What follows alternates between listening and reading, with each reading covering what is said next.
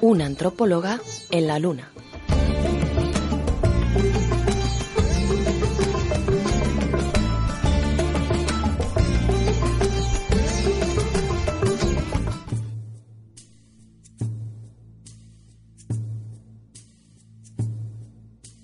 Seguimos en esta noche primaveral hablando de historia y vamos a dar paso a una nueva sección, tal y como os adelantábamos en el sumario del programa. Hoy recibimos la visita de nuestra particular antropóloga que desciende del astro lunar para ilustrarnos con su conocimiento Gabón Noemi Maza. Gabón.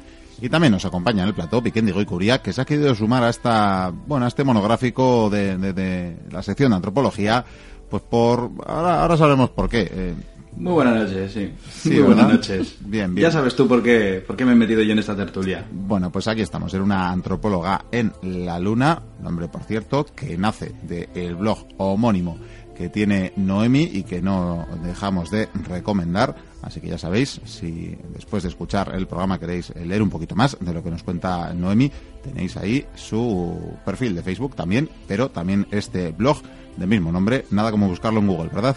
Sí, es lo más fácil. Muy bien, así nos ahorramos en dominios, así me gusta, eh, la austeridad por delante de todo. Bueno, Noemi, cuéntanos, te vamos a dejar directamente contarnos de qué vamos a hablar esta noche. Esta noche, esta noche vamos a hablar de amor y sexo.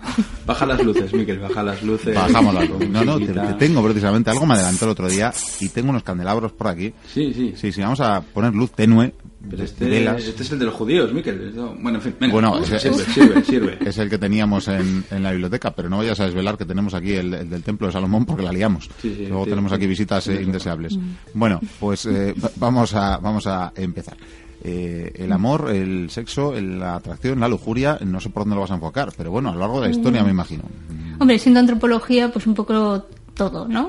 O sea, el ser humano, cómo evoluciona en el amor, el amor romántico, eh, luego el- el sexo, los ritos sexuales en diferentes culturas. Y bueno, pues hay un montón de teorías en, en la antropología y a cada cual más curiosas, que bueno, puedes estar de acuerdo o no, pero bueno, pues eh, los estudios son, son bastante, de bastantes años, vamos.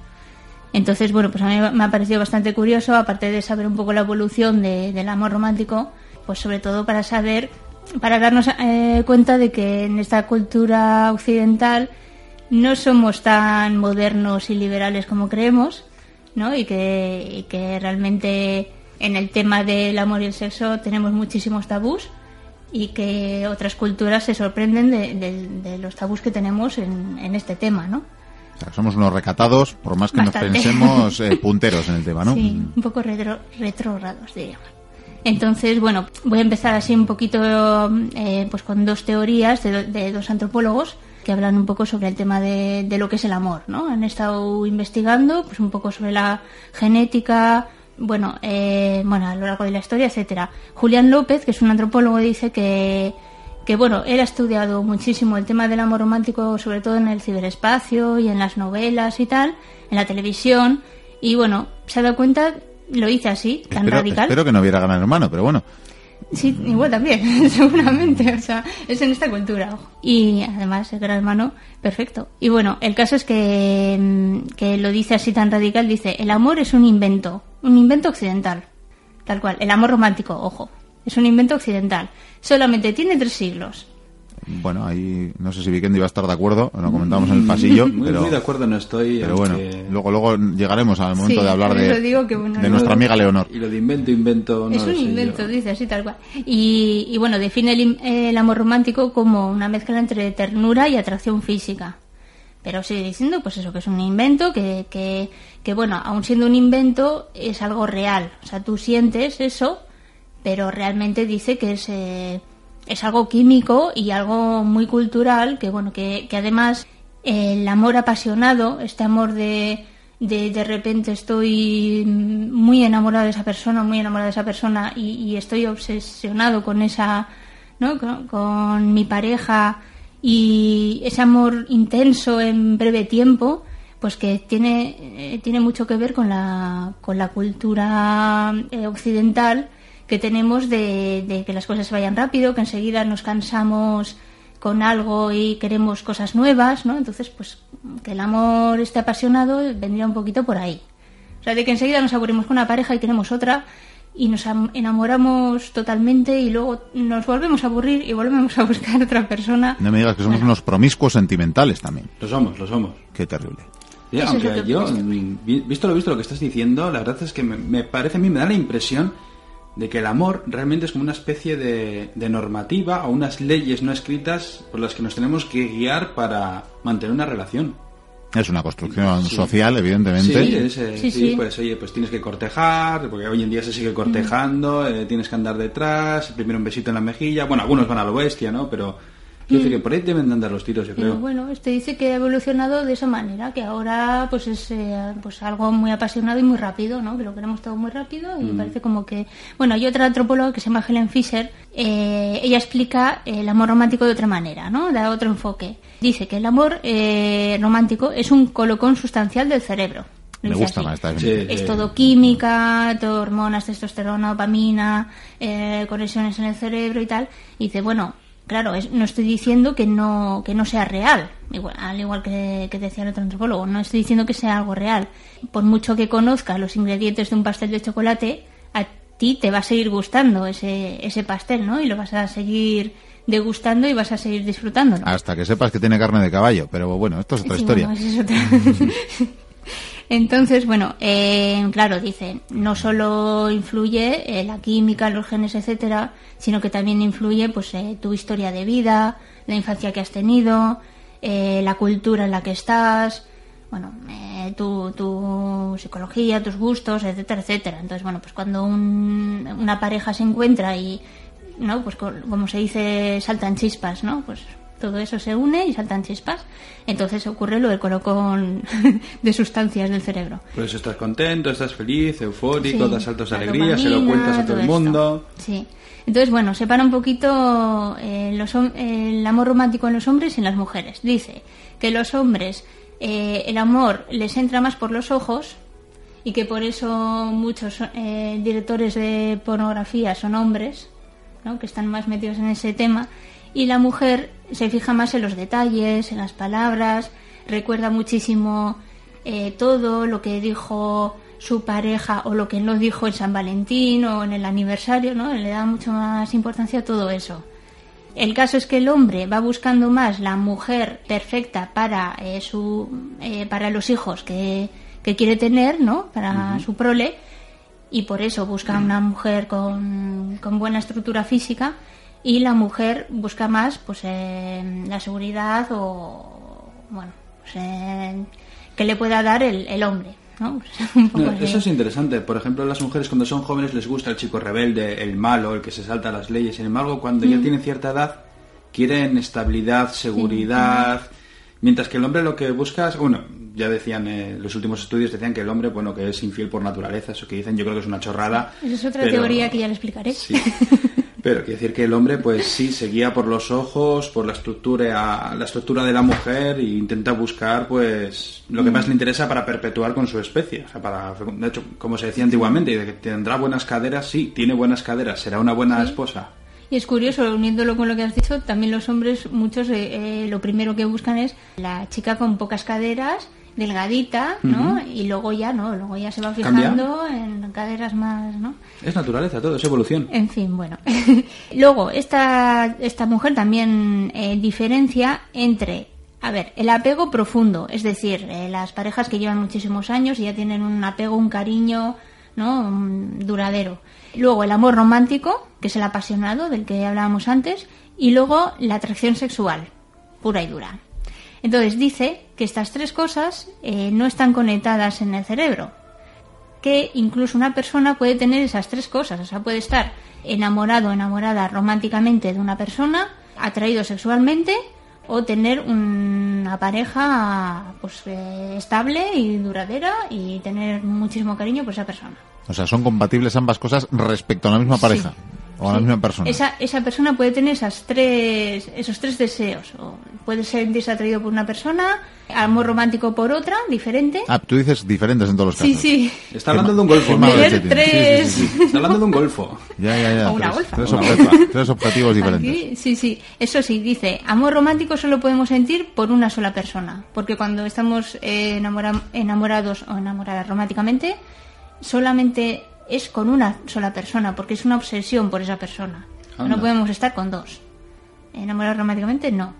Atracción sexual, sí. Dice, atracción sexual es el impulso ese que sentimos para buscar a una pareja. Entonces solamente es eso, sexo por sexo y punto. O sea, no, no queremos nada más de esa persona, ni tomar un café, ni hablar con él, ni con ella, ni nada.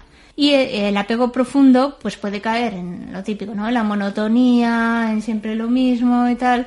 Pero ahí sí que puedes buscar truquitos o atajos, ¿no? De, eh, por ejemplo, las vacaciones románticas, pues buscar cosas novedosas en la pareja, hacer cosas nuevas, sentir cosas nuevas los dos, ¿no? Vivir experiencias diferentes, bueno, Aunque eso es algo moderno, porque antiguamente con Sí. la pareja con la que estabas te aguantabas. Claro, y el hombre en general, si podía, se escaqueaba mientras que la mujer estaba en casa. Sí, bueno, eso, o eso, por claro, lo menos ella eso es lo que lo dicen. Luego cada una... Eso según la cultura, claro, pero bueno. Pero hasta hace poco- investigando lo de ahora, vamos, sí, lo, lo moderno. Y luego, bueno, pues también habla un poquito del amor y el odio, que dice que es eh, lo mismo, que también estás obsesionado por una persona y que cuando suspiras, cuando estás enamorado, muy enamorado no es por el amor, sino por la indiferencia. O sea, tú lo que ne- necesitas es sentirte indife- indiferente a esa persona. O sea, realmente el amor y el odio es obsesión, es como una adicción, es un mono que tienes, ¿no? Bueno, Esto me recuerda, Por una ejemplo, a. Juana la Loca. Juana la Loca está, Mm. estaba completamente enamorada de, de su marido y llegaba un momento en que incluso le odiaba, le pegaba, bueno, él la pegaba a ella, pero es que ella estaba obsesionada con él, le tenía que Mm. agarrar aunque se enfadara, no podía dejarle, vigilaba para que no se fuera con nadie. Era Sí, una es obsesión. obsesión, Bueno, y, se, obsesión. y se le fue, se le fue la olla. Claro, sí, es que es curioso. Esta mujer dice, es que yo he estudiado el amor romántico porque la gente puede matar y morir por eso. ¿Y, y cómo puede ser eso, no? Si, es, si al fin y al cabo son, es química y es algo cere- del cerebro, pero se mata y se muere por eso. Sí, Y- fíjate, mira, esto ya es un dato añadido, pero en Japón, por ejemplo, eh, está habiendo un problema y es que hay hombres y mujeres que se sienten completamente enamorados de personajes de los mangas, de los dibujos animados, del anime. también. Pero llega un momento en que la obsesión, o sea, es tremenda, ves la casa todo decorada con los muñequitos, con pósters, con todo lo que- que sea sobre esos personajes y de ahí no salen. Mm, O sea, es, bueno, por ejemplo, si uno se enamora de, de los dibujos de Ranma, de Ranma mismo, y llega una obsesión que, que no se fija en nadie, solamente en ese personaje. Y como, vamos, que tienen un como problema una muy serio. adicción, como una Sí. colección, que, que estás coleccionando sellos y estás obsesionado con comprar el sello que te falta o, ¿no? O algunos hombres siendo- que compran una muñeca hinchable y la tienen También. mejor que, que muchas otras personas. Ahora que hablas de Muñecas. muñecas, hinchables, vamos a Hablemos pasar a la muñecas. poligamia. Si, os- si os parece, voy a, voy a apagar una, una de las velas del candelabro, porque esto ya, en fin, Sí, está, empezando a hacer calor Sí, esto. sí, sí, sí, sí. La camiseta. Noche primaveral. Bueno, ya que hablamos de muñequitas, vamos a hablar de la poligamia.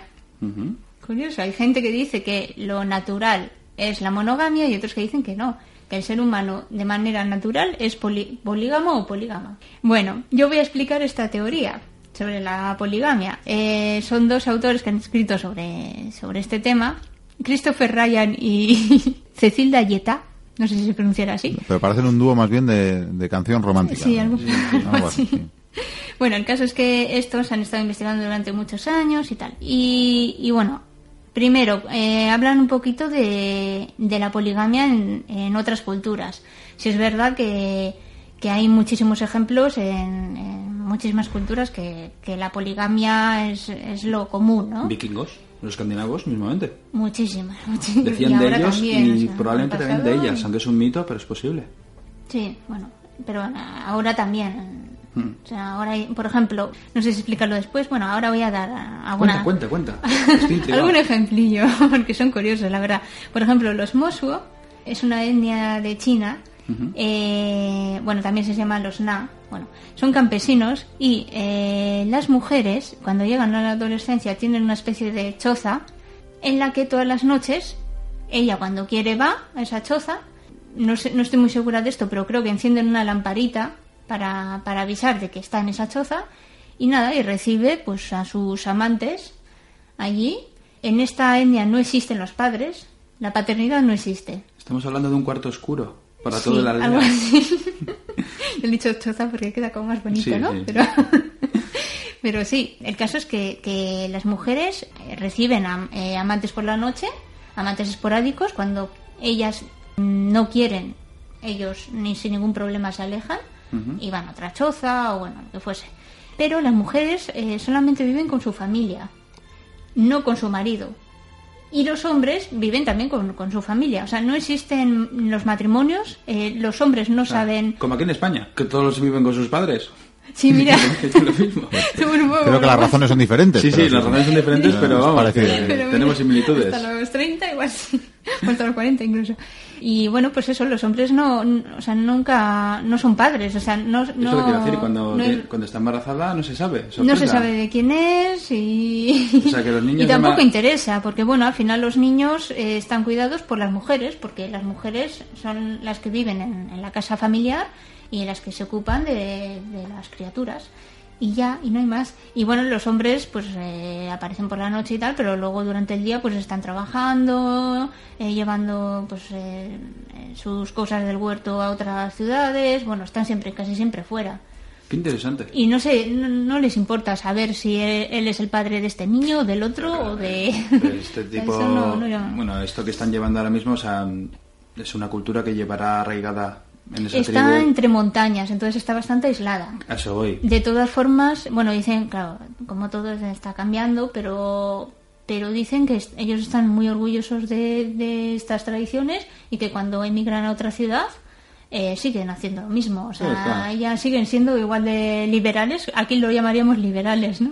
De hecho, y eh, son tradiciones muy antiguas. los países, bueno. las culturas, las etnias que utilizan la poligamia, por ejemplo, casi siempre el 100% son los hombres, los únicos, porque las Mm. mujeres suelen estar en otro plano, pues eh, realmente llevan las cosas así simplemente porque viene de tradición.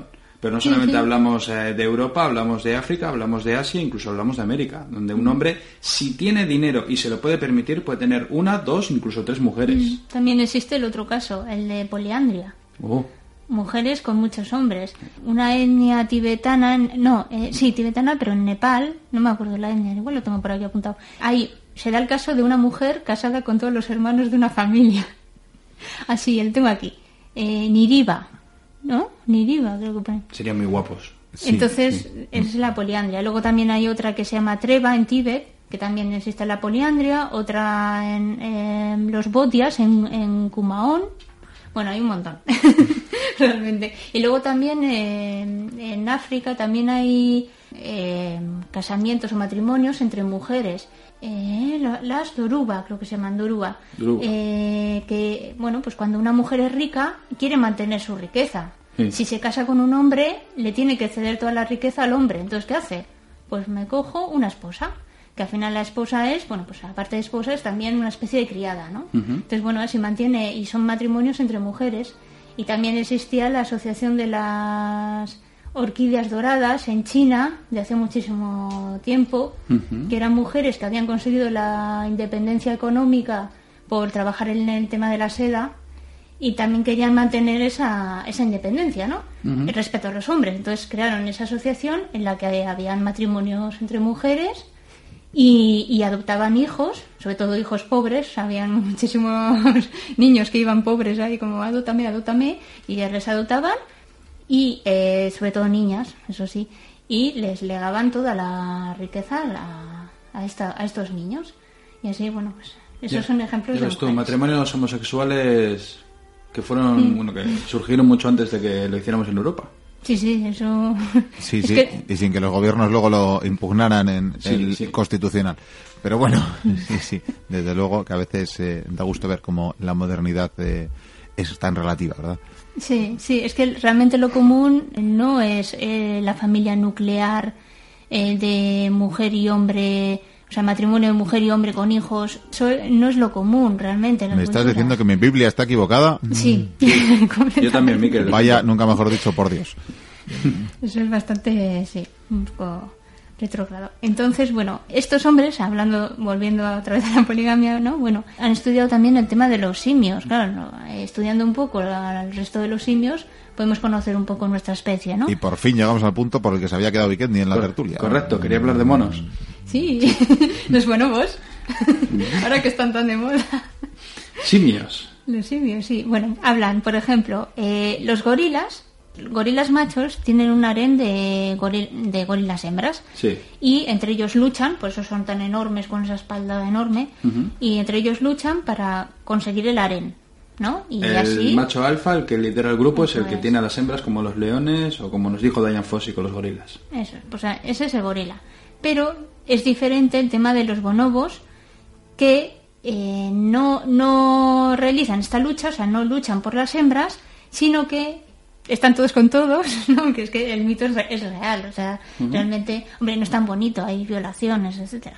Pero bueno, sí es verdad que, que utilizan el sexo de un- como una manera de socialización que también no solo los bonobos, sino los, los delfines y nosotros. Nosotros utilizamos un poco la- el sexo también por, por eso. O sea, las mujeres no ovulamos. No somos como otra especie de animal, de animales que yo que sé, que cambiamos de color cuando estamos en celo o emitimos unos ruiditos. O no, no, o sea, no, no tenemos nada, ninguna señal que, que los hombres vayan detrás de nosotros. Digan, ah, está en celo, voy detrás. No. Entonces, realmente eh, la, la mujer, eh, la eh, ser humano hembra, no tenemos celo, o sea, estamos siempre dispuestas, entre comillas, claro, a tener relaciones sexuales. Podemos tenerlas, me refiero. ¿Y sabes por qué? Pues es así.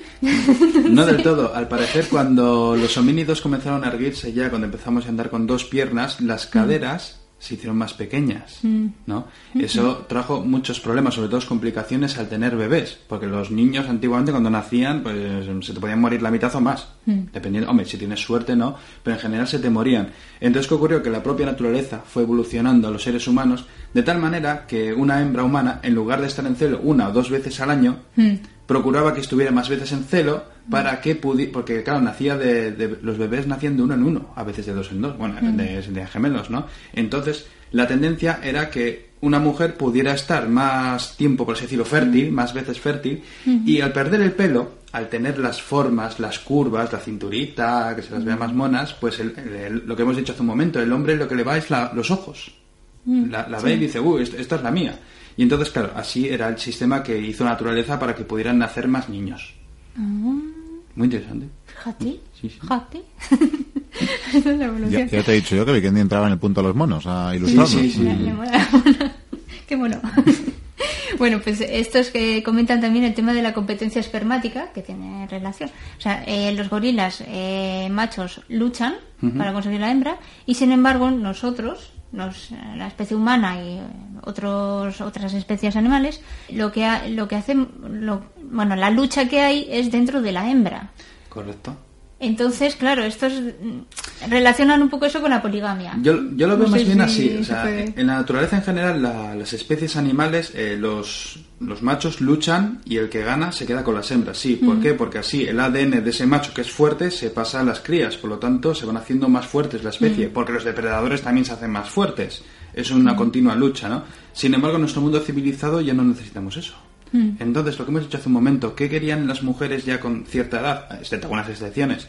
Pues un hombre que le dé seguridad, prosperidad. Y entonces lo que busca es alguien, pues fíjate, ya si es un señor simpático, majo, que se porta bien, que, que anda detrás de ella, que yo que sé, que es, vamos, un buen tipo. Y encima si tiene dinero, Claro. ya está. Sí, la socialización. Por eso luego está final- rollo de las cazafortunas. Y sin embargo los chicos, pues cuando salen de fiestas y se emborrachan, hacen como en el mundo animal. Se pegan. Sí, Están de bares, estás en la calle, se empiezan a pegar. Y dices, eh, ahí va, es que parece que estoy viendo un documental de, de- de la fauna, sí, o de los ciervos dándose golpes. Y es sencillamente eso, o sea, ya, ya no es necesario tanto ese ADN y por lo tanto buscan seguridad, sobre todo, me imagino, para la protección de las crías, es decir, de los bebés, de los niños que tengan que nacer. Sí, está bien. Es que al final el, el ser humano es un animal archisociable. O sea, A ver, yo siempre digo, o sea, el ser humano de, de aquí 40.000 años es el mismo. No es el mismo. Mm. No es el mismo. Por lo menos el vivir en sociedad, el tener que mu- comunicarnos entre todos, el que estamos... Antes vivíamos cada uno desperdigado por los cuatro vientos, o en una tribu había 8, 10, 12 personas. Estamos en ciudades que hay millones. Es evidente que, que la propia naturaleza eh, nos está modificando. O nosotros mismos nos estamos automodificando o autoevolucionando. ¿Y ahí dónde entra la poligamia? Pues es que la poligamia en el, en el mundo civilizado, entre comillas, o por ejemplo vamos a pensar en la sociedad europea, es que no encaja porque no, no, necesitamos un orden. Porque el orden es, o sea, es vital, por lo menos para nosotros hoy en día, para que ella, o sea, para eso tenemos las leyes, tenemos organización, tenemos un montón de cosas que hace que nuestras vidas eh, siga una serie de normas. Entonces, claro, la poligamia puede traer muchos problemas. Mejor chico y chica, o chico y chico, o chica y chica, que ahora por suerte ya empieza a librarse el asunto, y que vayan por su cuenta. Pero que sean solo dos, porque si trae poligamia eso trae problemas. Sin Pero embargo, en otros sitios no es así. El tema de la competencia espermática, o sea, de... de haber- Ahora es, ahora es llegar a ser un triunfador. En el tema de la genética me refiero, claro. Que, que hay... Porque esto es lo, lo Pero es, que no, en ese sentido. pero es que yo creo que ya no importa. Ahora, también te digo una cosa. Lo que te he dicho hace un momento, si un tipo es una buena persona, tiene dinero, es encima listo, tiene un gran trabajo, es carismático, el- vamos, les, a- les atrae como moscas, Tengo un coche. ¿no? Sí, O un jugador de fútbol. Todas. ¿Qué pasa con un jugador de fútbol o un modelo? Se vuelven locas. Igual es un imbécil. claro. Pero Y eso no pudo evolucionar a partir de la sociedad agrícola, es decir, eh, a partir de que el ser humano fue agricultor Mm. y tenía, eh, poseía la riqueza de las tierras, claro, te- necesitaba de una prole a quien legarlas. cuanto más numeroso mejor. Entonces, eh, ese tenía que, que decir, eh, no, yo soy el padre de esos hijos. Y claro, ella podía decir, no, no, tú puedes ser tú o puedes ser el butanero. Mm, Bueno, no el butanero no había, pero... Y, y cuanto, cuanto antes tiene que deshacerse de las hijas. claro, Porque son un lastre. Por lo menos Sí. antiguamente eran un Sí, lastre. eso- Por eso las niñas con 12, 14 feminicidio. años se casaban. ahora también existe eso. Ahora también existe eso, por supuesto. Y además, cuanto más hijos tienes, el más te trabaja en el campo. Mm. Y luego cuando tienes que casarles, ibas a la familia de la novia, oye, mi hijo se quiere casar, ah, pues es un buen chaval, viene de buena familia, seguro que te da una buena vida y tenéis muchos hijos juntos. Tan sencillo como eso. En cambio, si salía un líder que al final se convertía en el jefe de la tribu, o, de, o en un rey, o en un reyezuelo, un lo que sea, un tirano, un emperador, lo que sea, ese hombre las atrae como moscas. Tan sencillo como eso. Por supuesto, si una mujer antiguamente conseguía mucho poder, también los atraía como moscas. De hecho, en Roma los senadores se mataban entre ellos por conseguir, eh, si una mujer enviudaba y era, yo qué sé, era una patricia romana de tal familia que no sé qué, no sé cuándo, había que ir a por ella. Había que conseguir casarse con ella porque eso te iba a dar muchos, mucho poder. Ni más ni menos, no solamente en el Senado, sino económicamente. Ahí está el poder del dinero. El poder del dinero. Sí, parece que el, el poder está relacionado para nosotros ahora con el sexo y con el amor. Sí, está todo ahí, como decíamos antes, el amor y el odio también está ahí Pero por suerte vino, relacionado. la, por vino Leonor de Aquitania, Miquel. Menos mal, no sé si toca todavía, pero bueno, Noemi prosigue porque se nos empieza a Eh, echar el tiempo encima. Sí, nada, unos ejemplillos así porque son curiosos, como he contado antes el tema de las, de las Mosuo. Voy a contar unos poquitos más. Los Inuit del Ártico. A ver, eh, Que en el pasado... esquimales, que no esquimales. Que no esquimales, está mal dicho. Siguen intercambiando, siguen haciendo intercambio de parejas. Esto viene del pasado, porque eh, cuando el hombre tenía que hacer una expedición al Ártico, eh, se dio cuenta de que las mujeres podían sufrir un aborto, ¿no? Tenían más posibilidades de sufrir un aborto, si, la- si estaban embarazadas, claro. Entonces, ¿qué pasa? Eh, ¿Qué hacía el hombre cuando tenía una mujer eh, embarazada? No la podía llevar de expedición, entonces eh, se la dejaba a su mejor amigo y su mejor amigo le pasaba su, su mujer no embarazada. Porque las mujeres eran primordiales en la expedición. O sea, curtían las, las pieles, hacían todo, ¿no? Bueno, montaban la tienda de, de, de campaña, iba diciendo. Las tiendas de... eso me recuerda a Cortés cuando llegó a la zona, antes de llegar donde los aztecas, por los cachaltecas creo que era por esa zona, eh, estaban impresionados. ¿Cómo? Venís aquí, bueno, los dioses, como así pensaban que eran, o los guerreros que venís de- del otro lado del, del mar, y no traéis mujeres. ¿Quién os va a moler el maíz? Sí, al final Así, ¿Quién os va a cuidar por la noche? O sea, sois guerreros, pero por la noche os tienen que cuidar. eh, Estáis locos. Y les dieron unas esclavas. Ya, bueno, eso es otra cosa. claro. bueno, esto, eh, realmente, bueno, claro, ¿qué pasaba si, si la mujer embarazada, no, si la otra mujer eh, no embarazada tenía un hijo? El hijo, eh, el hijo que salía de este intercambio de pareja no era de, del biológico, sino del adoptivo, entre comillas. Del adoptivo para el viaje, vamos, del compañero del viaje. Hay que darse prisa en el viaje. Sí, sí, para hoy sí. por hoy, bueno, es, eh, es un mito que cuando vaya, cuando va un visitante al Ártico eh, se le deja a una mujer inuit, eso es un mito, porque está corriendo por ahí, ¿no? Como que tú Sí. llegas al Ártico y te da- dan una mujer inuit para pasar toda la noche. No, no es cierto. O sea, las mujeres allí son más espabiladas. Bueno, el caso es que sigue O habiendo... sea, que nadie vaya ahí con esa pretensión porque no, hacer el no, eso no, no es verdad. El caso es que sí, sí, sí que sigue habiendo intercambio de parejas, pero claro, ahí tienen que haber, o sea, los cuatro tienen que estar de acuerdo. Y si le preguntas a una mujer inuit a ver si, ha- si se ha intercambiado, dirá que no, que ella lo que hace es intercambiar a los hombres. ¿no? Entonces, tiene que haber, pues eso. Más ejemplitos rápidos. Los Mendi de Nueva Guinea, eh, ¿cómo es el cortejo sexual? Bueno, pues primero se frotan entre ellos, zas, zas, Claro, claro, como hacemos cada vez, y yo. cada vez más rápido hasta que terminan en la Todavía no combinación. hace bastante calor. bien. Sí, sí, sí. La etnia nuba de Sudán tienen una cámara nupcial como las Mosu y, y otras muchas más etnias, pero bueno. Pero la cámara nupcial es, eh, nupcial es curiosa porque eh, el agujero por el que los hombres entran a esa cámara eh, es de 35 centímetros, de diámetro, muy pequeñito, y encima está a metro y medio de altura. Entonces, claro, los hombres tienen que ser muy ágiles para entrar en esa cámara. ¿Por qué es así? Porque hay muchos animales salvajes, entre comillas, serpientes y tal, que pueden entrar en la cámara. Realmente eh, se piensa que las mujeres lo que quieren es eh, un hombre ágil, ¿no? Y físicamente bien dotado. Entonces se han inventado ese, esa manera de, de conseguir que solo entren hombres así, ¿no? A su cámara nupcial. En fin, ah, luego cuando, cuando eligen al hombre, ellas eh, levantan la pierna y le acercan al hombre, pero con los ojos tapados. Anda. Y el hombre tiene que oler las partes de la mujer y decidir si le va bien o no. Tenemos que practicar ese ritual, Miquel. Eh, sí, sí, sí, sí, tomaremos nota. Sí, sí. De otra manera. Luego, eh, los jóvenes Bororo, estos son famosillos, bueno, en la televisión se han visto muchos documentales. Eh, se pasan muchísimas horas maquillándose, eh, son de Níger. y, y, bueno, pues se pintan la cara de manera que los ojos y los dientes sean muy, muy blancos, entonces hacen así gestos con, con la cara, Lo que hacemos un sábado a la noche, pero a lo bestia. algo así. es que es un poco difícil de No, explicar. sí, sí, es muy exagerado con el colorido Sí. todo. La cosa es que se les vea muy blancos y, eh, los ojos y los dientes, ¿no? Que eso da, pues, es, es símbolo de salud, ¿no? Y entre ellos hacen una especie de danza que, se- que es la danza gregor y ellas son las que eligen quién es el que más le- les gusta. Ellos pueden estar dos o tres días maquillándose y preparándose y preparando la danza y todo. Así tienen que ser al las final, cosas, hombre. ella, ellas son las que dicen, este me va bien o, o no. Luego se van cada uno por su lado. Y si a ella no le ha gustado mucho el, el tema, ¿no? Puede eh, sacrificar un animal y volver a repetir el- la elección. Puede elegir a otro. O A sea, otro puede hombre. rectificar, qué maravilla. Sí. Está muy bien el proceso este, me ha gustado. Y Sin abogados ni nada, eh. Sí. ya ves tú. Muy bien. Y ya, porque si no, puedo estar aquí esta mañana. Es.